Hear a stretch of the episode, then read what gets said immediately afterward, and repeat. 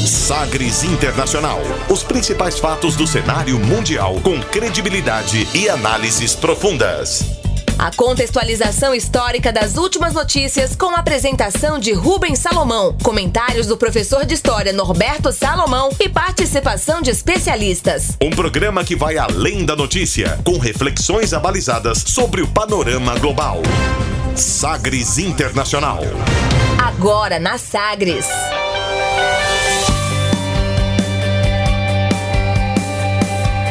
Olá, um ótimo dia e um grande abraço a você que se liga aqui no Sistema Sagres de Comunicação. Estamos chegando com mais uma edição do Sagres Internacional, essa centésima quadragésima sétima, número 146. Eu sou Rubens Salomão, nesse número 647 centésima quadragésima sétima, eu sou Rubens Salomão e a partir de agora com você, ouvinte Sagres, os fatos precisos e análises credenciadas sobre os principais temas mundiais. E você confere nesta edição o tema do dia. União Soviética, há 30 anos, chegava ao fim a superpotência. A nova fase da pandemia, OMS pede revisão de planos de resposta nacionais em direção à nova variante. Dois jornalistas ameaçados recebem o Prêmio Nobel da Paz em Oslo. China afirma que países vão pagar por boicote diplomático aos Jogos Olímpicos. Bolsonaro é eleito personalidade do ano 2021 em enquete online da revista Time. E ainda a música mais tocada nas paradas do Canadá nesta edição, o Sagres Internacional está no ar. Você conectado com o mundo. Mundo. O mundo conectado a você. Sagres Internacional. Como sempre, o programa conta com a produção, comentários do professor de História e Geopolítica, Norberto Salomão. Oi, professor, tudo bem? Olá, Rubens, tudo bem? Olá a todos aqueles que estão nos acompanhando. Estamos aqui firmes e fortes para refletirmos aí sobre o cenário internacional. Vamos lá, um grande abraço a quem está nos acompanhando aqui no Sistema Sagres e também como podcast. A gente começa a edição de hoje conferindo declaração de destaque nesta semana. Agora, as frases bem ou mal ditas por aí.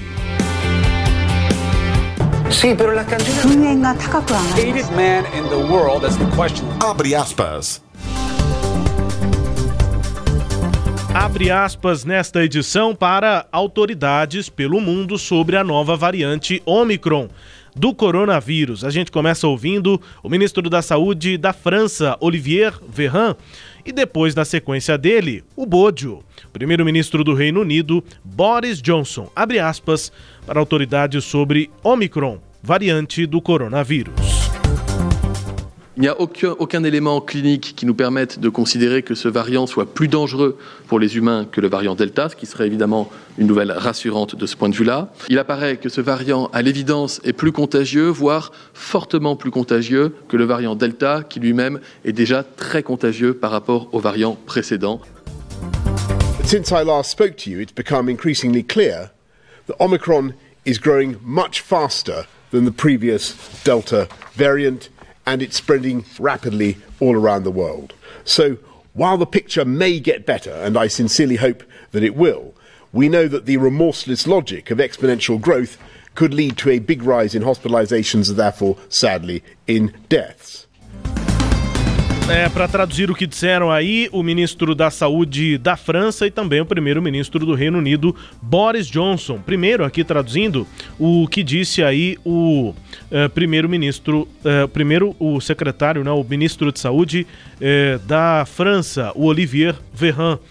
basicamente dizendo que as variantes anteriores tinham uma transmissibilidade que a Omicron já mostra que tem uma transmissibilidade maior é, comparando inclusive com a Delta e com as variantes anteriores. A França que registrou uma disparada de hospitaliza hospitalizações de Covid-19 nesta semana, com o aumento das novas infecções, é, gerando um crescimento no número de pacientes com coronavírus é, por lá.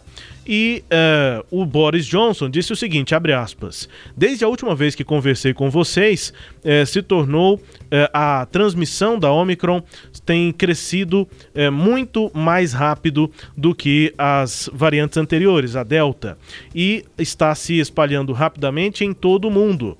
Então, enquanto a gente espera que uh, o cenário melhore, e eu sinceramente espero que ele vai melhorar, nós temos um crescimento exponencial e que consequentemente trará um aumento nas hospitalizações e consequentemente, infelizmente, também um aumento proporcional no número de mortes.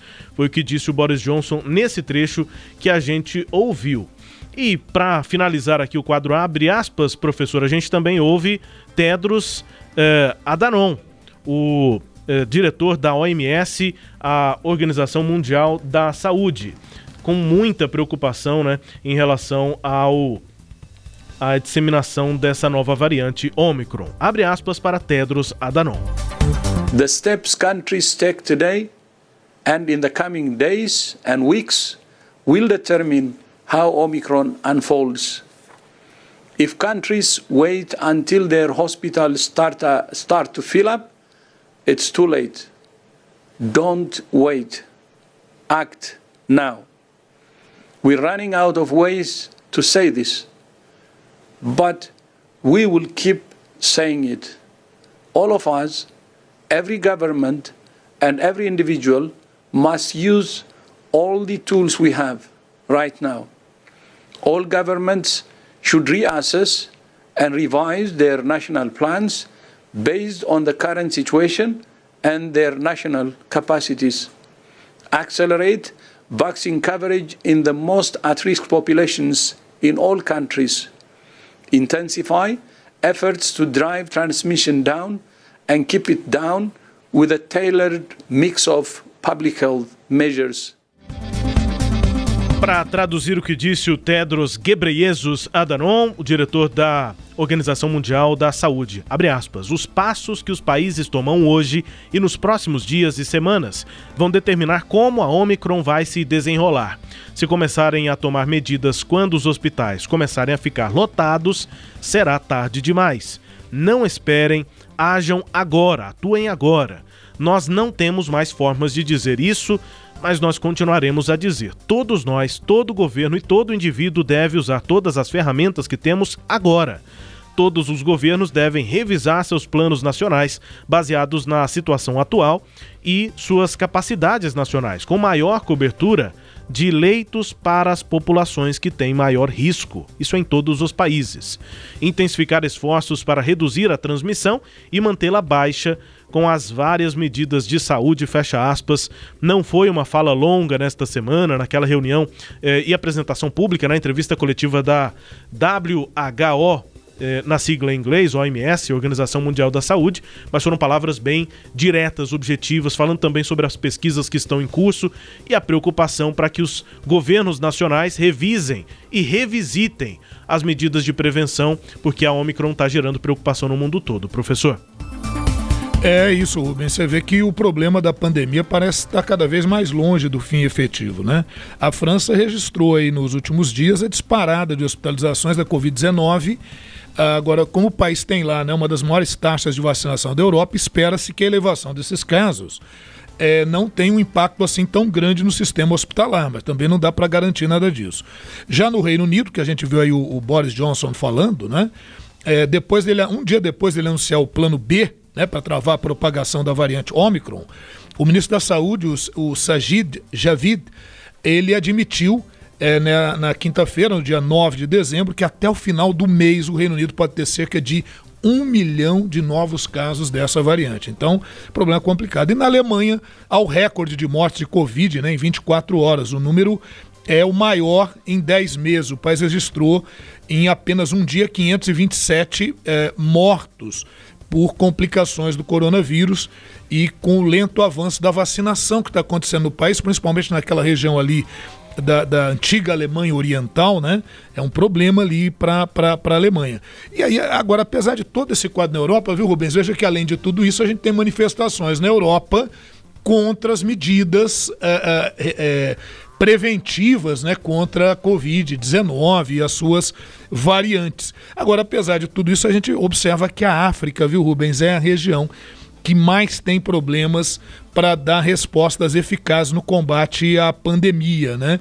É preciso ressaltar que as autoridades internacionais já haviam advertido já há algum tempo que a falta de solidariedade internacional e de um planejamento adequado para vacinação em países que têm uh, recursos menores, né, renda mais baixa, problemas com distribuição de renda, que seria um problema para todos, porque não adianta você combater a, a, a, pandemia só localmente, é um problema global, né? Uhum. E aí os, os contratos, né, já advertiam que os contratos bilaterais dos fabricantes de vacinas com alguns países mais ricos e, portanto, que tinham preferência se acabar gerando um problema de vulnerabilidade dos países menos desenvolvidos, dos países mais carentes, e a África se insere claramente nesse quadro, né? Só para você ter uma ideia, de acordo com a Unicef, você, Rubens, e todos aqueles que nos acompanham, os países mais ricos receberam 15 vezes, 15 vezes, em mais doses é, da vacina do que os países mais pobres. E aí é esse problema, né? A questão não é local, a questão ela é de caráter global. Pois é, mas na África, o, claro, isso é uma questão importante, a falta de vacina, a distribuição desigual de vacina, mas o buraco é mais embaixo, tem mais é, questões, mais itens assim complexos para tentar explicar a questão da África, né, professor, nessa pandemia. É verdade, né, Rubens? Você vê, o abacaxi é muito maior do que a gente imagina, né? Sim. Realmente o desafio na África não é só de abastecimento de vacina, vamos mandar vacina para lá. Tanto é que você tem a Covax, né, que prometeu mandar 2 bilhões de vacinas lá para a região, mandou só 500 e poucos milhões, né? Só perto daquilo que ia mandar. Mas o pior não é isso, é que o que chegou não conseguiu ser utilizado adequadamente, porque vai esbarrar em problema de planejamento, de infraestrutura, de logística. Né? Então, são muito delicadas as etapas que vão desde a chegada das vacinas aos, aos portos, aeroportos das grandes capitais até o processo de armazenamento, conservação, distribuição, pessoal que tem o um mínimo de treinamento para aplicar isso, falta de seringas. Então, o negócio é muito, muito complicado mesmo. Para você ter uma ideia, milhares de doses vão precisar ser jogadas no lixo porque não conseguiram cumprir as condições adequadas de conservação e manutenção da validade. Então, só para se ter uma ideia, o MS está informando que de cada quatro vacinas enviadas para a África, é, é, é, uma em cada quatro não, é, não foi administrada. Uhum. Né? Então, Mas tem, tem a ver com, com o que o senhor está falando aqui, essa interrupção aqui, professor, porque notícia recente que vem da Nigéria, onde, a, onde só 3% da população recebeu as duas doses da vacina. Então é um, é um exemplo, né? É um exemplo, um exemplo trágico, né? A, a Nigéria é um país mais populoso da, da África e também o mais atrasado na vacinação, juntamente com Eritreia, né? Com outros países ali, bem complicado. Só para você ter uma ideia, em comparação com a África do Sul, que o índice ainda é muito baixo. Na África do Sul, só 24% da população foi totalmente vacinada. É, é, então, 3% em relação a 24%, que é muito baixo, você imagina, né? A África do Sul já é muito baixa. Na Nigéria, só 3% recebeu até agora as duas doses da vacina. O pior é que a Nigéria vai ter que destruir um milhão de doses que foram doadas, mas que perderam a validade. É a situação similar a Malawi, a Sudão do Sul, República Democrática do Congo. E para complicar ainda mais a situação, segundo a OMS, a África apresenta 46% dos casos conhecidos da nova variante da Omicron, né? Uhum. Pois é, destaque aqui no nosso quadro abre aspas para a nova variante, para essa dificuldade toda. É, e aí, para a gente finalizar aqui o quadro abre aspas, é, sem dúvida nenhuma, a gente é, tá de olho aqui também nas medidas do Brasil, né? Um assunto internacional, mas a gente também está de olho aqui na questão do Brasil. É, e concluindo, é, professor, é, esse abre aspas sobre a preocupação mundial com a Omicron, né? É isso, né? A, a, Unicef, que é o Fundo das Nações Unidas para a Infância, apresentou no dia 9 de dezembro, agora, na última quinta-feira, um relatório com dados trágicos e preocupantes, segundo o qual a pandemia de coronavírus levou pelo menos 100 milhões de crianças à pobreza. Esse número representa um aumento de 10% em relação a 2019. A Unicef, que, né, que tem 75 anos de existência, afirma que esses dados representam o maior volume de ameaça no mesmo momento às crianças e jovens né, é, em um mesmo momento. E isso, obviamente, é muito lamentável. E, e, e outra coisa, né? O pior é que, como a Omicron foi descoberta aí na África do Sul, mas não se sabe se é de lá, ela pode ter vindo de outro lugar, então você vai tendo medidas restritivas à África. Então começa a ter problema de abastecimento, de alimentos, de remédios, né? restrições de circulação de pessoas. É, o quadro não é fácil. O problema é o seguinte, né, Rubens? A pandemia não acabou. Infelizmente, ela ainda não acabou. É isso. Destaque aqui no nosso quadro abre aspas para a variante Ômicron e a pandemia eh, no mundo. Quadro abre aspas no Sagres Internacional, tempo também para o tema do dia. Navegando pelos mares da informação. Sagres Internacional.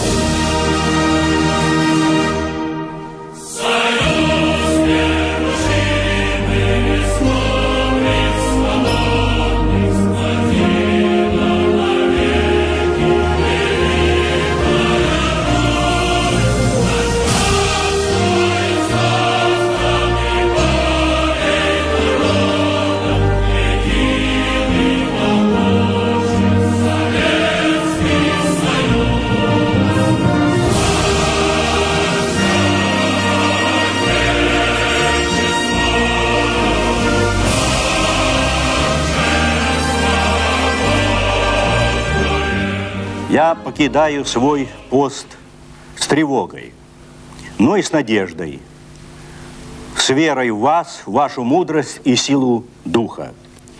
Мы наследники великой цивилизации, и сейчас от всех и каждого зависит, чтобы она возродилась к новой, современной и достойной жизни.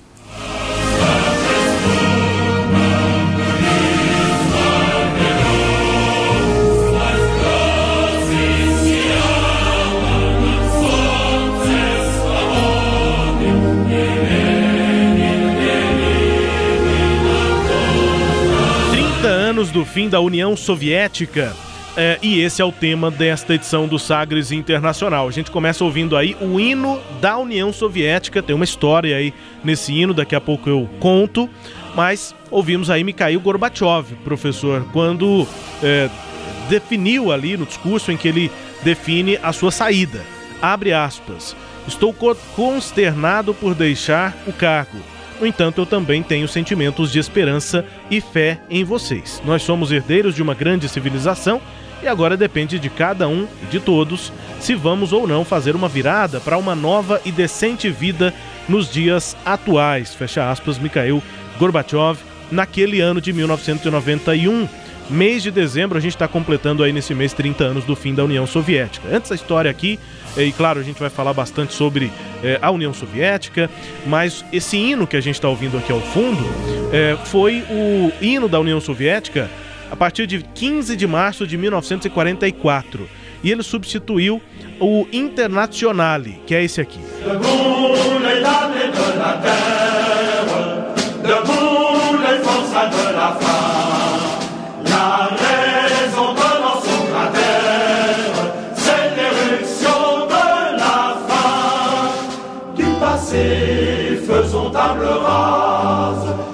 Sous l'esclave, debout, debout. Le monde va changer de base, nous ne sommes rien, soyons doux. C'est la lutte finale, contre nous et demain. É, essa música aí sim tem história, né, professor? Esse hino É. aí, portanto, a música internacional. E deixa eu falar do hino da União Soviética, até o final da União Soviética, como eu disse, o anterior, não esse. O anterior começou a ser o hino da União Soviética em 44, letra escrita por Sergei Mikhalkov. é, que morreu em 2009 agora só, e em conjunto com Eller Stan e a me- melodia do Alexander Alexandrov. É, e os sol- soldados soviéticos reagiriam melhor, lá na decisão de trocar o hino em 44, é que os soldados reagiriam melhor a um hino com teor mais nacionalista, dedicado à União Soviética, ao invés de um mundial. E a expressão Mãe Rússia como por exemplo foi ressuscitada no período do período czarista, canção escrita originalmente como hino do partido bolchevique. E aí essa que a gente está ouvindo, Internazionale, canção da Comuna de Paris, a Internacional, é um hino internacionalista, também uma das canções mais conhecidas do mundo, a letra original da canção escrita em francês, a gente está ouvindo uma versão em francês, mas foi escrita originalmente em 1871 por Eugène Potier que tinha sido um dos membros da Comuna de Paris. E a intenção dele era que o poema fosse cantado no ritmo da Marselhesa. Em 1888, Pierre de Gaiter eh, transformou o poema em música. E claro, ela ganhou mais notoriedade entre os anos de 22, 1922, 1944, quando se tornou o hino da União Soviética, desde então traduzida em vários idiomas. É, é usada, é, claro, por movimentos socialistas, mas também serve de hino para comunistas, social-democratas, para anarquistas, só para trazer essa historinha aqui sobre os hinos da União Soviética. De 22 a 44, a Internazionale, professor. E a partir é. de 44 até o fim, a primeira música que a gente ouviu, aquele hino mais isso. nacionalista. É, assim. porque, é, é, porque é isso, né, Rubens? É bom lembrar que o socialismo marxista, na sua origem, na sua teoria original, ele, aliás, não é nacionalista nem patriótico. A ideia é internacionalista, com a obra lá do Karl Marx, né? A, a, a... O Capital. Que, não, não o Manifesto Comunista, Sim. Né, em que ele um dos lemas é, da proposta é proletariados de todo o mundo uhum, univos. Então uhum. seria essa questão da. E aí as reuniões internacionais da, dos vários grupos de esquerda e tal, desde a Comuna de Paris ali em 1871. E depois a gente tem com o, o próprio governo stalinista, é, é, digamos assim, o que a gente chama de socialismo pragmático, né? quando ele vai ganhando um tom mais nacionalista, né? vai tendo uma outra perspectiva, principalmente no contexto da Segunda Guerra Mundial. Né? E aí você fez bem aí essa, essa colocação. Mas vamos lá, vamos que vamos, que tem coisa pra gente falar aí. tem muita coisa, né? 30 anos do fim da União Soviética, a gente ouviu aqui os hinos, né? E é, estamos ouvindo agora o hino da União Soviética a partir de 44. Mas muito bem, professor, vamos falar sobre a União Soviética, uma superpotência que dominou aproximadamente 17% do território do planeta, foi constituída por mais de 100 nacionalidades e marcou um dos períodos mais importantes da contemporaneidade, a chamada Guerra Fria. O senhor poderia então destacar quais foram os momentos mais marcantes dos 70 anos é, que durou a União Soviética? É, vamos lá, Rubens. Veja bem que é, é, eu vou dividir em dois momentos, né? Tá. Até a década de 50, o nosso primeiro momento, aí depois a gente vai para um segundo momento. Olha bem, é, são muitos momentos marcantes, a gente buscou selecionar aqueles que consideramos assim os principais, né? Então começamos pela própria formação da União Soviética, que curiosamente se dá em dezembro de 1922. Então, o início da União Soviética em dezembro de 1922 e o fim da União Soviética em dezembro de 1991. 69 anos depois acaba a União Soviética, né? E aí começa com o governo do Lenin. E aí uma curiosidade, né, Rubens? Quando quando se inicia aquele processo, o Lenin está com um, uma questão muito forte, quer dizer, como é que ele vai fazer um, um país socialista no mundo que é capitalista? E aí o, o Lenin já cria de início a NEP, a New Economic Politic, em que ele vai tentar mesclar um Estado socialista com ainda com algumas práticas do capitalismo. Perguntaram ao Lenin, ué Lenin, você está traindo a causa? Ele como assim? Ué, algumas características do capitalismo, e o Lenin diz, é porque às vezes é preciso dar um passo atrás para poder dar dois à frente. Mas aí, mais tarde, em 1924, dois anos depois, o Lenin morre. E quando o Lenin morre, vai ocorrer uma disputa entre duas lideranças. De um lado, Trotsky, que esteve à frente do Exército Vermelho, e do outro lado, Joseph Stalin, que estava à frente do serviço de espionagem né, lá na União Soviética. E são dois projetos diferentes, porque o Trotsky propõe justamente a continuidade da Revolução Internacional, enquanto que o Stalin entende que isso é pouco prático, que primeiro deveria se consolidar o socialismo dentro da União Soviética para depois expandi-lo. E o projeto do Stalin é o projeto que acabou vitorioso. O Trotsky e outros elementos vão ser perseguidos. O período stalinista, que vai de 24 a 53, será marcado por fortes perseguições aos seus opositores e revisionismo histórico, em que ele inclusive vai adulterar dados históricos, né? documentos, imagens, retirando, excluindo elementos que ele considerava como seus é, opositores ou elementos que podiam tramar contra o seu sistema. Bom, aí ainda dentro desse período stalinista, uma curiosidade, né, Rubens? A gente tem tanto o processo de planificação da economia, substituindo a NEP, do Lenin, aí economia planificada, com os planos quinquenais, com a coletivização das terras, com o surgimento dos kolkhozes e sovkhozes, né? Os kolkhozes, as fazendas cooperativadas, os sovkhozes, as fazendas é, estatais. E em meio a isso, a gente tem em paralelo o crescimento de Adolf Hitler na Alemanha.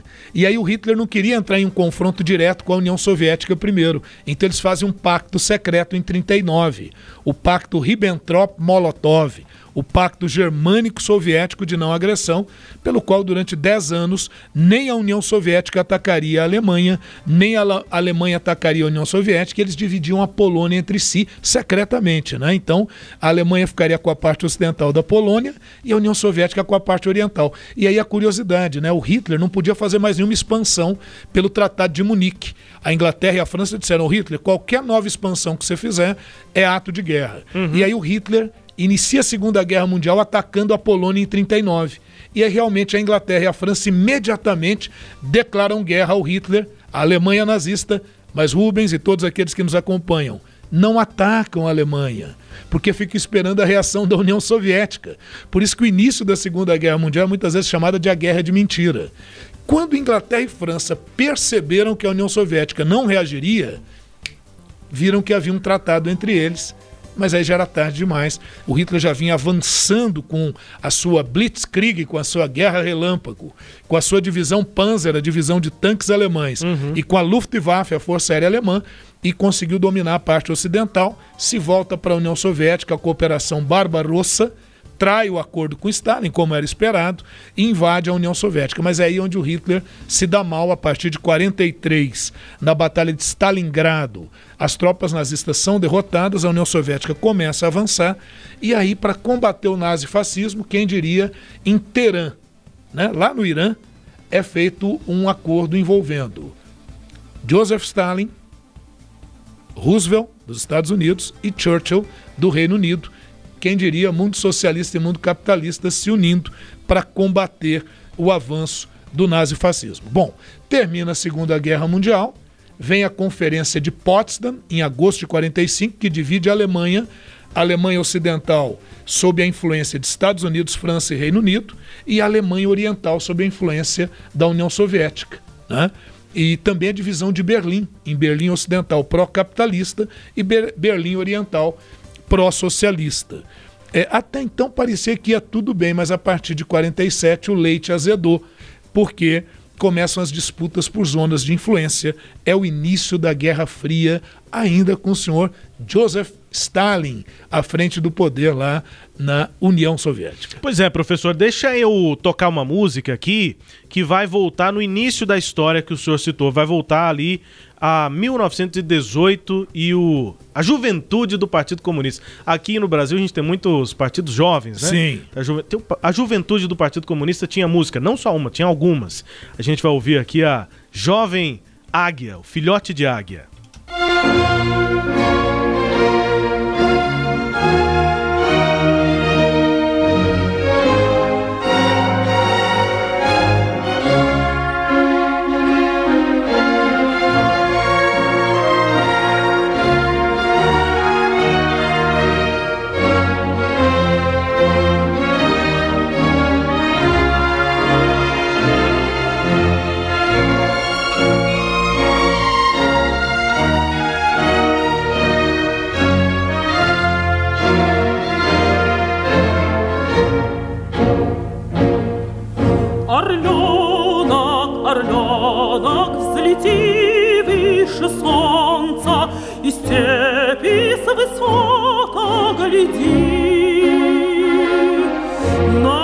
Orlionok é o filhote de águia, o Komsomol, é, Komsomol, organização, organização juvenil do Partido Comunista da União Soviética. O nome é uma contração de é, acho que é isso, viu, professor? Soyuz Molodiosi ou União da Juventude Comunista. E aí, União da Juventude Comunista em russo, junta isso, vira uma forma, contrata ali o Komsomol, é, o Juventude, portanto, do Partido Comunista. Foi criado em 29 de outubro de 1918 e aí em 22, né, com o início da União Soviética, é, se torna, muda de nome não, não é mais, apesar de ser conhecido ainda como Komsomol, ele se torna a Liga Comunista Leninista da Juventude de toda a União. E a música Filhote de Águia vai falando sobre o início, os primeiros passos aí é, dos russos, né, dos homens principalmente, na iniciação ali política, enfim, no envolvimento com o Partido Comunista. Bom, havia todo um processo de doutrinação, sim, né? Sim. Principalmente dentro da linha stalinista.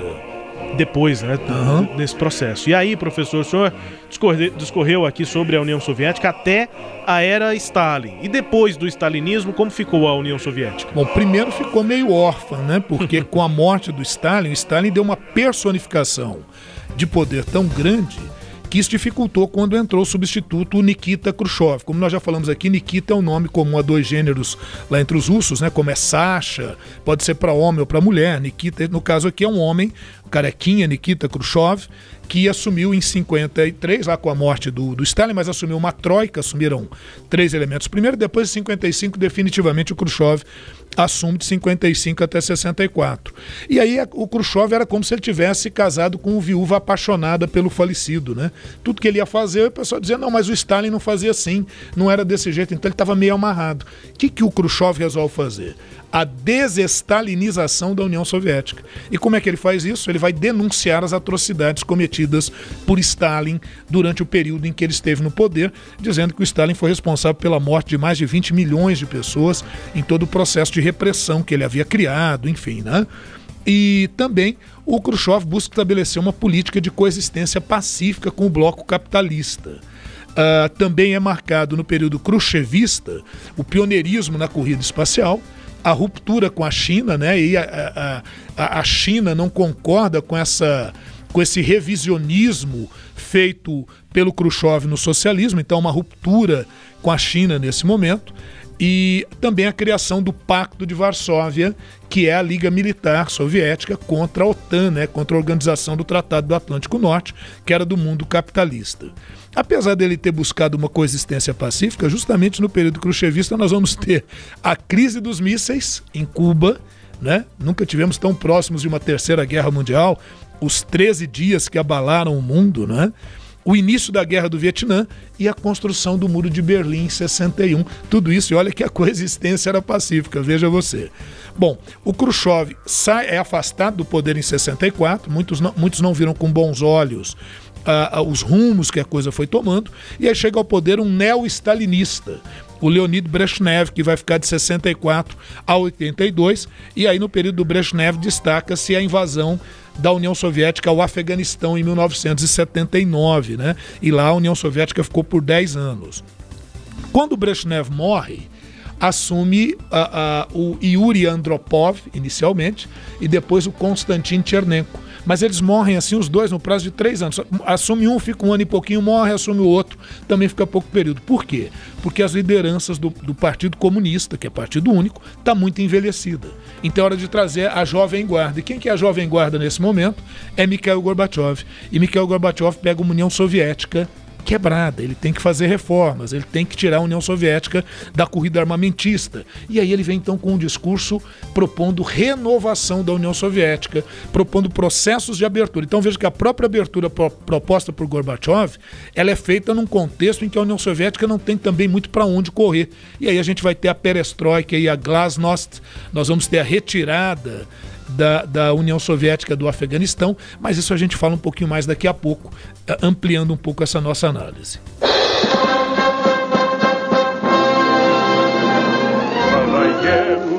дороги шел борьбе и тревоги, боевой восемнадцатый год. Были сборы недолгие от Кубани и Волги, мы коней поднимали в поход.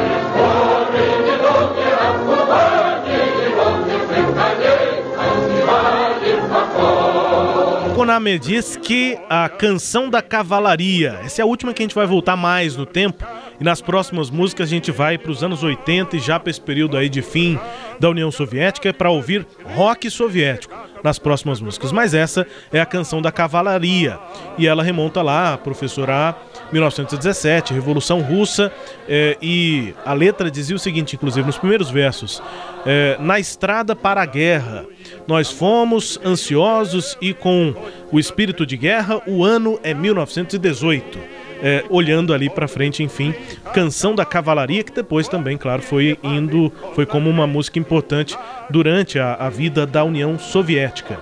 E além das músicas, né, professor, uma vez construído todo esse histórico, gostaria que o senhor agora apontasse as principais contradições que levaram à crise e o fim da União Soviética.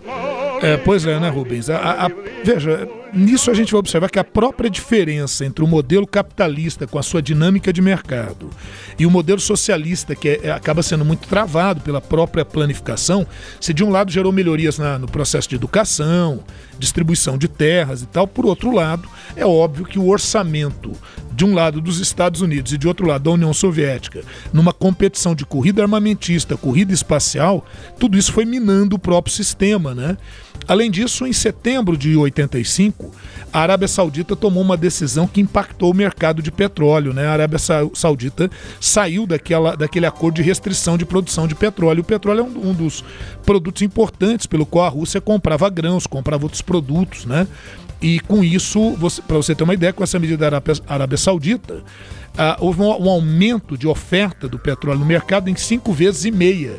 E o preço caiu seis vezes. Então isso impactou a economia soviética que já não vinha muito bem. Né? Uh, um outro aspecto relevante é que a Revolução de 17 veio com aquela proposta de trazer liberdade, igualdade diante daquilo que era até então um modelo czarista, autoritário. E ao longo do tempo que acabou se caracterizando foram governos, a partir de Stalin principalmente, do modelo stalinista, governos altamente autoritários, centralizadores e que acabavam reprimindo todo aquele que se mostrasse como opositor ao sistema. Né? Além do autoritarismo, o extremo processo de burocratização do Estado. Tudo que você ia fazer tinha que passar por vários departamentos. Aquilo amarrava profundamente todo o processo ali, né? E finalmente a gente pode destacar, né, nos anos 80, quando o Gorbachev pega uma União Soviética quebrada, ele vai ter que estabelecer uma série de reformas, propõe um processo de democratização, e aí o Gorbachev acaba tendo que enfrentar, além é, é, é, dos problemas internos, né, com a perestroika, que é a abertura econômica, e a glasnost, que é a abertura política, isso é, foi muito interessante, o pessoal até saudou essas reformas do Gorbachev, mas a gente sabe que economia na prática é um problema muito complicado, né? Então, quando ele começa a fazer abertura e, e política de privatizações, ocorre aumento do preço dos produtos, é, acaba havendo escassez de produto no mercado, então racionamento, filas intermináveis para você obter esses produtos. Então, tudo isso começa a gerar críticas ao Gorbachev. Vai ter um, um grupo que vai achar que o Gorbachev estava indo rápido demais né? a ala mais conservadora, e um outro grupo que está achando que ele está indo lento demais. Então foi muito complicado para ele articular isso. E ele sofre o chamado fogo amigo, né? dentro do próprio Partido Comunista. Em, em 1991, em agosto, tentaram inclusive articular um golpe para derrubá-lo. Ele foi retirado do poder por três dias, mas graças a, ao apoio do Boris Yeltsin, que era o presidente da Federação da Rússia, o golpe não foi consolidado mas ali já estava muito claro que a União Soviética estava implodindo, né?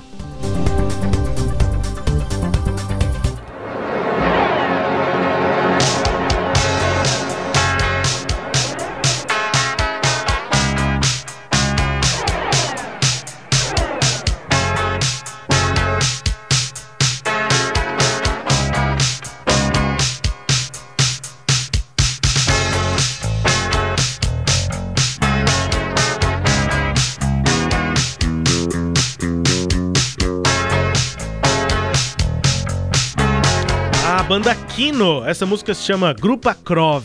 E a banda são considerados, os membros né, ainda são considerados heróis culturais, época ali de é, fim de guerra de fim de Guerra Fria, fim de União Soviética, se formaram em 1982 e a banda foi liderada pelo enigmático Viktor Tsoi, que também foi o principal compositor a, do grupo, né? Com a abertura da União Soviética, Perestroika, Glasnost, o Tsoi, o Viktor Tsoi, personificou a recém-descoberta liberdade que a sociedade estava experimentando lá na União Soviética. A banda saiu, de saiu da cena de Leningrado, que é São Petersburgo, né?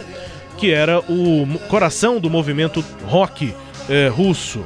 Se formaram em 82, como eu disse, lançaram vários álbuns de estúdio e nos oito anos que estiveram juntos, em 1990, com só 28 anos, é, o Victor Tsoi morreu num acidente de carro, interrompeu ali o que seria um futuro brilhante né, do Victor Tsoi e também da banda Kino, mas foi é, marcante assim para a Rússia e também para os países lá da União Soviética, a banda de rock Kino.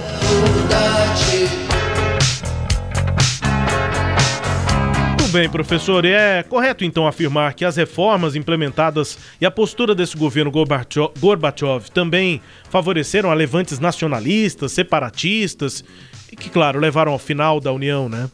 É, sem dúvida, né, Rubens? É, o processo de abertura política e econômica, ela acabou também favorecendo que emergissem as aspirações nacionalistas que estavam reprimidas ali durante décadas. Né?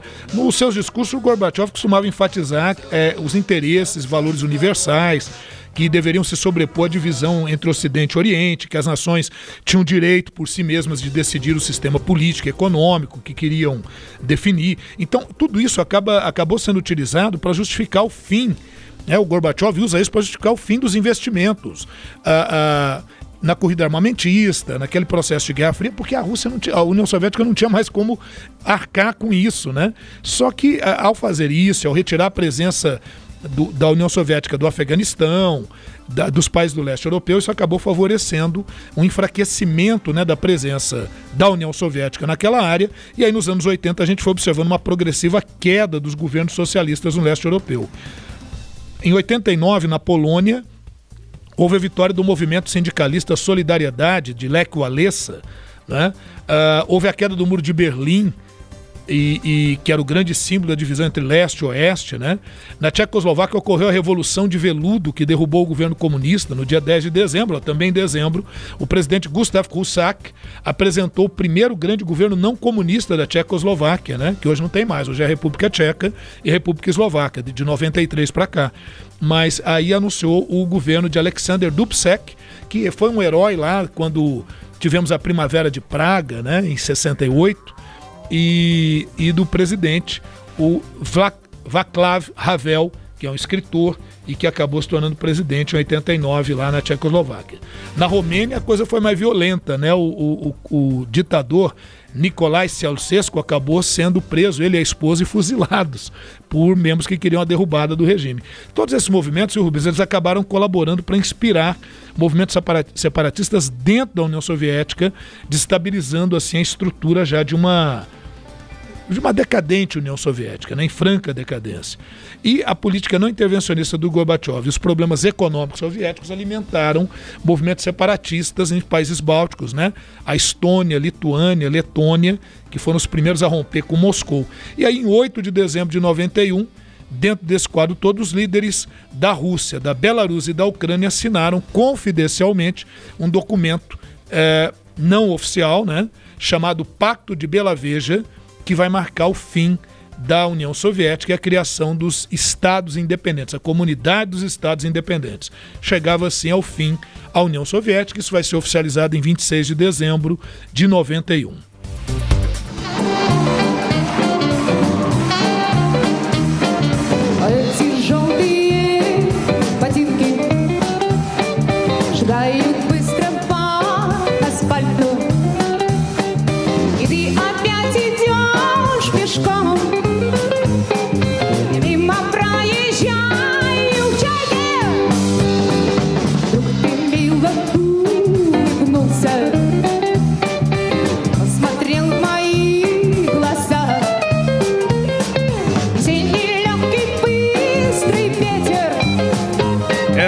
Essa a voz aí da Zana Aguzarova. Ela fez Lady Gaga antes da Lady Gaga, viu, professor? Roupas excêntricas, é, muita voz também, né? Cantava muito. Antes de seguir carreira solo, chefiou a banda Bravo uma banda que saiu de Moscou em 1983, fim ali da, da União Soviética, conhecida pelo estilo, tanto é, também pela música.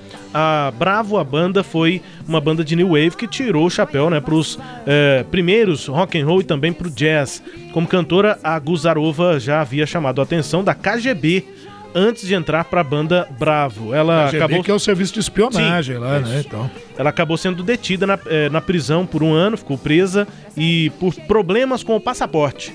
Tem lógica alguém ficar preso por, é. por, problemas no passaporte? Em 85, depois da libertação, a KGB convidou a Bravo, a banda, para se apresentar em parte de um projeto de música de rock ali liderado pelo governo.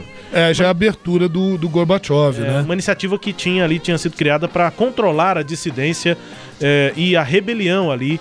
a cena do rock estava é, tentando criticar, enfim, né, fazer ali levantes em relação ao governo. A Guzarova logo deixou a banda Bravo é, por conta da é, afiliação da banda ao governo. A Guzarova não gostou e pegou as coisinhas dela e foi fazer carreira solo. Portanto, com a banda Bravo, música Sapatos Amarelos, na tradução aqui, e a voz da Zana Guzarova, a gente continua com o nosso eh, tema do dia. Professor, quais foram as principais consequências do fim da União Soviética? Ah, Rubens, veja, é óbvio né, que a primeira grande consequência foi o fim da ordem bipolar, né, da, do mundo bipolarizado. E aí a nova ordem mundial, marcada pela globalização, pela multipolarização, pelas práticas do neoliberalismo, pela economia de mercado prevalecendo, né? É, a Federação Russa assumiu as obrigações internacionais da antiga União Soviética, é, as dívidas, todos aqueles processos dos países membros, a Rússia assimilou, mas assimilou também a tecnologia de armas nucleares, do, do projeto espacial. Então a Rússia sai como a grande poderosa é, nação né, da, desse processo. E a Ucrânia, a Belarus, o Cazaquistão é, acabaram tendo desmobilizado todo aquele potencial que antes tinham. Então, por isso que a Rússia sai muito poderosa nesse processo. Né? E, e também, outra coisa que é importante colocar aí são as questões locais, né? a questão com a Geórgia, envolvendo a região da Ossétia do Sul e da Becásia, e também a região da Crimeia em relação à Ucrânia, né? que inclusive está nesse final desse ano de 2021 até a ameaça da Rússia invadir ali áreas da Ucrânia, tá, tá gerando sobressaltos aí. E o governo Putin, né, com o processo de progressiva militarização da Rússia. Essas são consequências principais do que a gente viu aí do final da União Soviética e a gente aproveitou esse nosso Sagres Internacional para falarmos aí desses 30 anos que marcaram aí o fim dessa que foi uma das grandes superpotências aí no século XX. His first album right here, it's entitled Radio Silence and now, ladies and gentlemen, making his American television debut, please welcome Boris Grebenshchikov.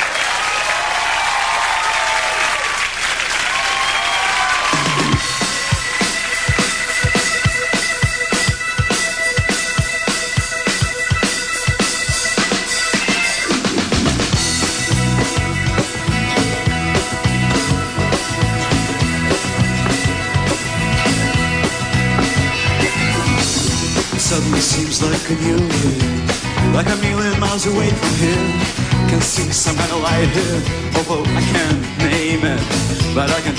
A voz em inglês ali no começo é de David Letterman. 1989, dia 14 de julho, o Boris Grebenshikov, Grebenshikov eh, tocava ali o, músicas do seu álbum Radio Silence, eh, Silêncio no Rádio, né, o Rádio Silencioso, eh, na, no, fazendo ali a sua eh, estreia nos Estados Unidos, que já tinha muito sucesso na União Soviética, nos países, é, na Rússia, enfim, e em 89 fazendo apresentação no programa do David Letterman, lá nos Estados Unidos, um dos fundadores do rock russo, o Grebenshikov, continua a tocar com a sua banda Aquarium até hoje.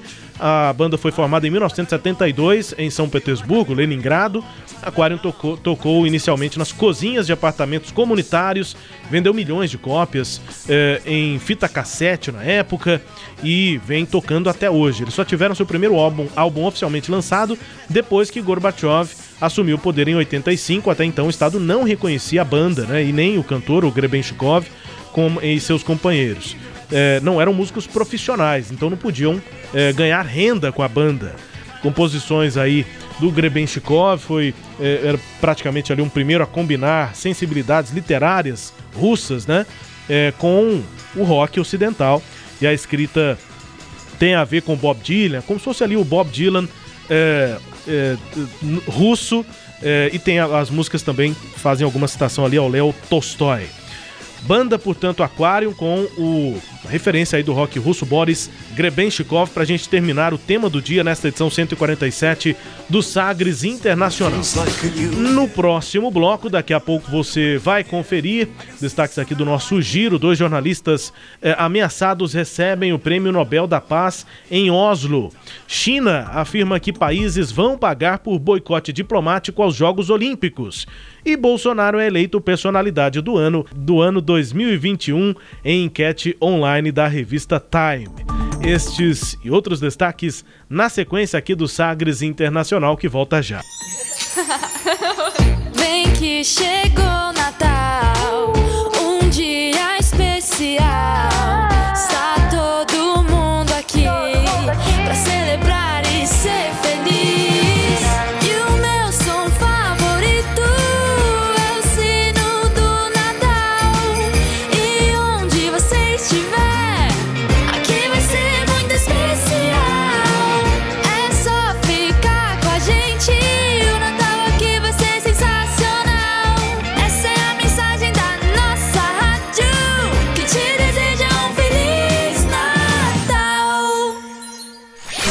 As notícias estão em todo lugar. Nos áudios do WhatsApp, nos textões do Facebook, nos 280 caracteres do Twitter e nas fotos do Instagram. Você ouve, lê e observa. Mas você duvida, confere ou confirma? Ou fica indignado e apenas curte e compartilha? A sua atitude faz toda a diferença. Porque você tem a escolha de levar uma informação falsa adiante ou fazê-la parar ali. Em tempos de fake news, quem se certifica sai na frente. Por isso, aqui na Sagres você pode ouvir e compartilhar sem se preocupar, porque nós estamos sempre de olhos e ouvidos bem abertos. Sagres, aqui pode confiar. Entretenimento, Jornalismo, prestação de serviços Rádio Sagres. em tom maior. De volta com Sagres Internacional número 147. Comigo aqui Rubens Salomão, com o professor Norberto Salomão, para agora girar as informações pelo mundo. Velas ao mar. Olha, ao menos 24 jornalistas foram mortos em todo o mundo durante o exercício da profissão neste ano de 2021. Ao menos 24, portanto. É, essa informação é do Comitê para a Proteção dos Jornalistas e divulgada, a informação divulgada nesta semana, no levantamento anual sobre a liberdade de imprensa e ataques à mídia. Além disso, o número de jornalistas de todo o mundo que estão atrás das grades atingiu o recorde em 2021, de acordo com o relatório. Até 1 de dezembro, 293 repórteres foram presos. Quem mais prendeu profissionais foi o governo da China. Ah, ainda sobre esse assunto, né? O jornalista russo Dmitry Muratov pediu um minuto de silêncio pelos repórteres assassinados quando ele recebeu, nesta sexta-feira, dia 10, em Oslo, o Nobel da Paz, junto de seu colega, da sua colega filipina Maria Ressa, que culpou os grupos de tecnologia americanos pela lama tóxica propagada nas redes sociais. Maria Aressa, cofundadora do site de notícias Rappler, e o Dmitry Muratov, editor-chefe do jornal Independência Novaya Gazeta, eh, foram anunciados no início de outubro, a gente falou sobre isso, como ganhadores do Prêmio Nobel da Paz de 2021 por sua luta a favor da liberdade de imprensa. E Veja bem, desse Sim. Novaya Gazeta, só seis jornalistas já foram mortos. Então você vê que é um, é um- é um processo o Dmitry é um sobrevivente. complicado. É, e, e aqui no Ocidente, o lugar em que mais eh, morrem jornalistas é no México. É considerado o lugar mais complicado em função não só de questões de políticos corruptos que não gostam muito de algumas notícias que são veiculadas, como também o crime organizado. Então lá mata- mata-se muito. E, e veja que a- a o, o pessoal do Nobel lá está muito antenado com o que está acontecendo. Então, veja que essa, o, o ano de 2021 marcou, está marcando um recorde de eh, jornalistas presos, mortos e tudo, e em sintonia com isso, é o Prêmio Nobel da Paz para dois jornalistas da resistência aí, né? O Dmitry Muratov e a Maria Ressa, o Muratov lá da Rússia, é, muito contestado pelo Putin, e a Maria Ressa contestada pelo Rodrigo Duterte, lá Filipinas. Né? O Duterte que é curioso, né? O Duterte ele chegou a se comparar, ele está no poder lá desde 2016, chegou a se comparar com Hitler, né? Ele disse: olha, o Hitler matou 3 milhões de judeus, quer dizer, são 6, mas ele falou 3. E eu gostaria de matar os 3 milhões de toxicômanos, de pessoas dependentes de drogas que tem aqui nas Filipinas. E quando o Papa esteve lá nas Filipinas, e, e o trânsito ficou um pouco complicado com a presença do Papa, ele xingou, disse que o Papa era um filho Sim. daquilo, Uhum. e para um país onde você tem 80% da população é católica. Então, é, Meu Deus. o cara é meio complicado. Ah, e famoso, né? Ele é conhecido lá também como o rei das fake news. Então ele dissemina fake news e diz que o que a imprensa, os profissionais de imprensa é que mentem. Sei. E que as notícias verdadeiras são as que ele passa lá pelas redes sociais, pelas contas que ele tem, que normalmente são podadas, né? São retiradas eh, de ação.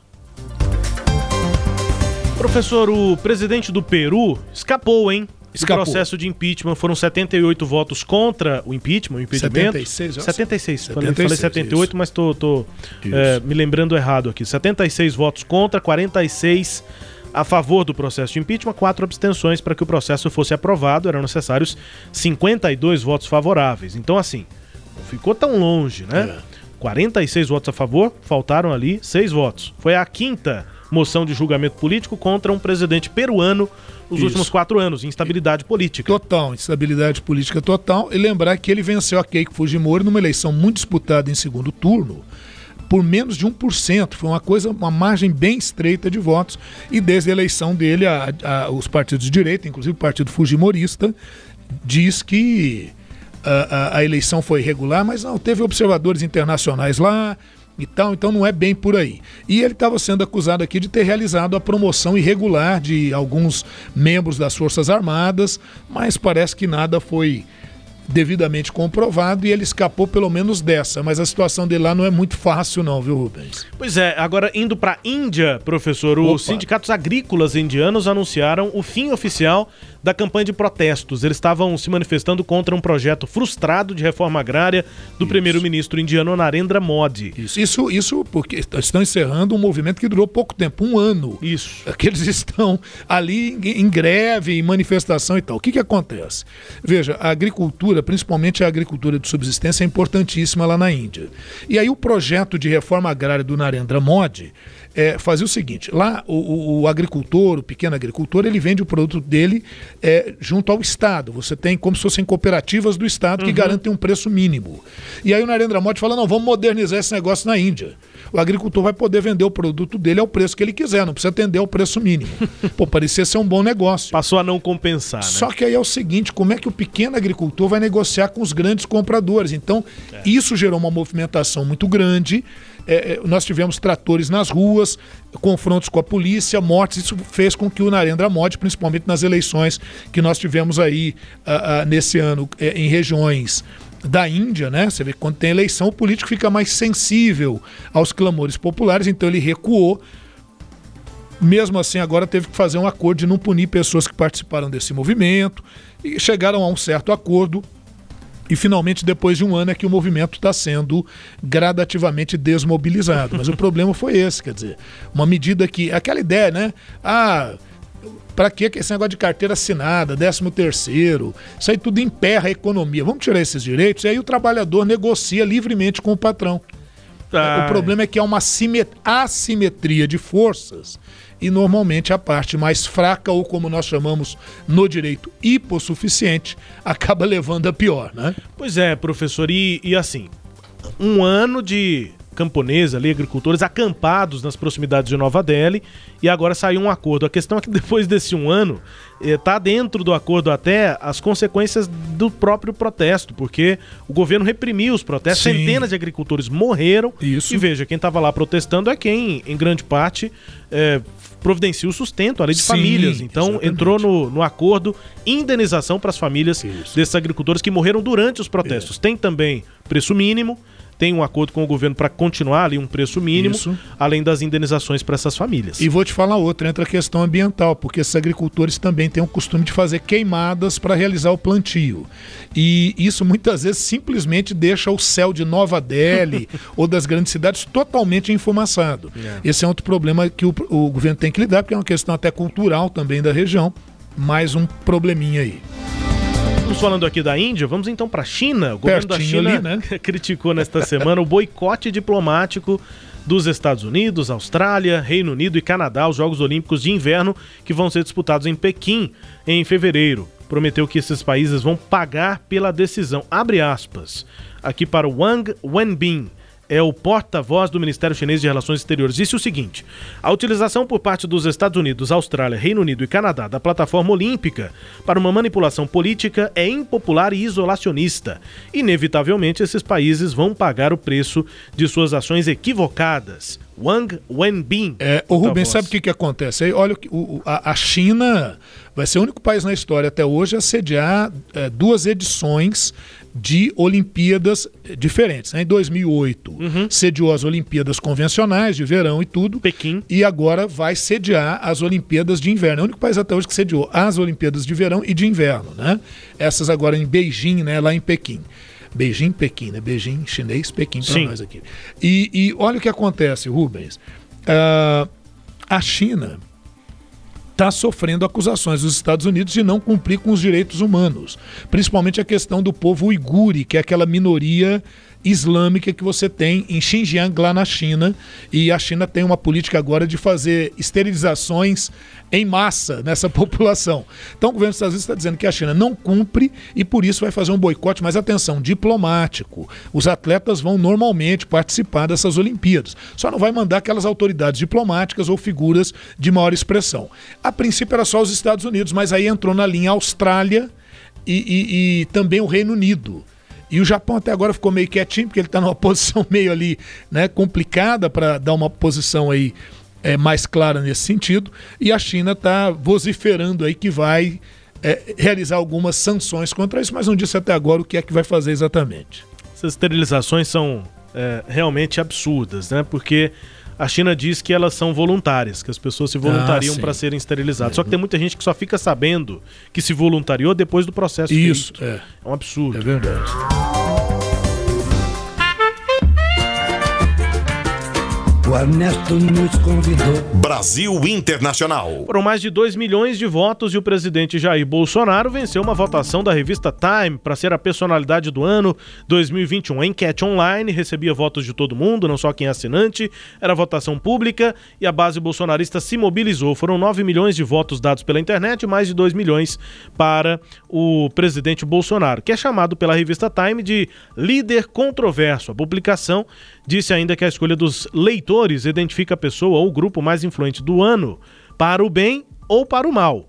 O que disse a revista, que também cita críticas de políticos, da justiça e de especialistas da área da saúde a gestão da crise sanitária causada pela Covid aqui no Brasil, e cita também o ceticismo do presidente Bolsonaro sobre as vacinas.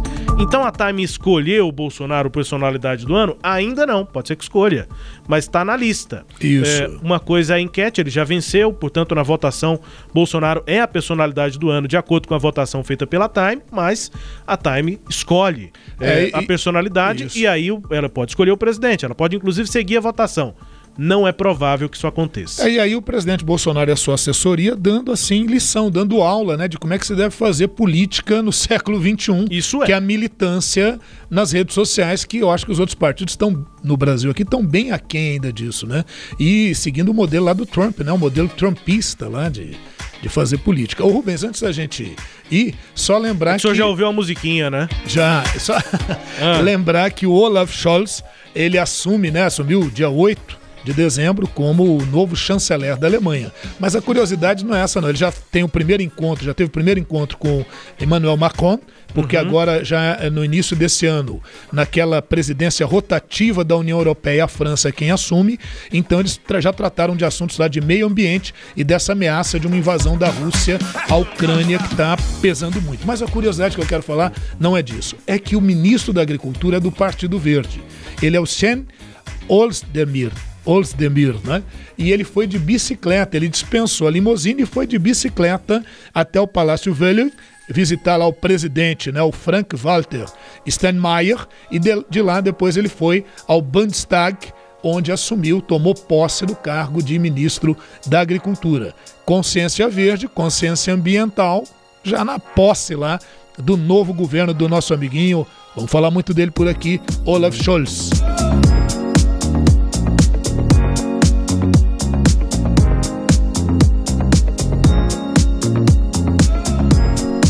Como sempre aqui, encerrando o programa, Sagres Internacional 147 com a música mais tocada no Canadá. Essa já tocou aqui algumas vezes. Cold Heart, do Elton John, parceria com a Dua Lipa pra gente ir embora.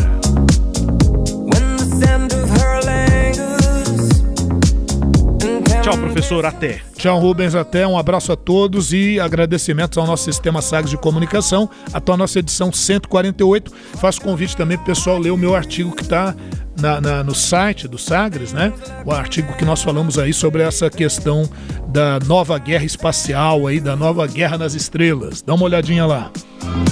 Acesse aí sagresonline.com.br, o Sagres Internacional tá no seu tocador de podcast, tá no rádio também e tá na semana que vem na edição 148. Tchau, pessoal, grande abraço, até mais.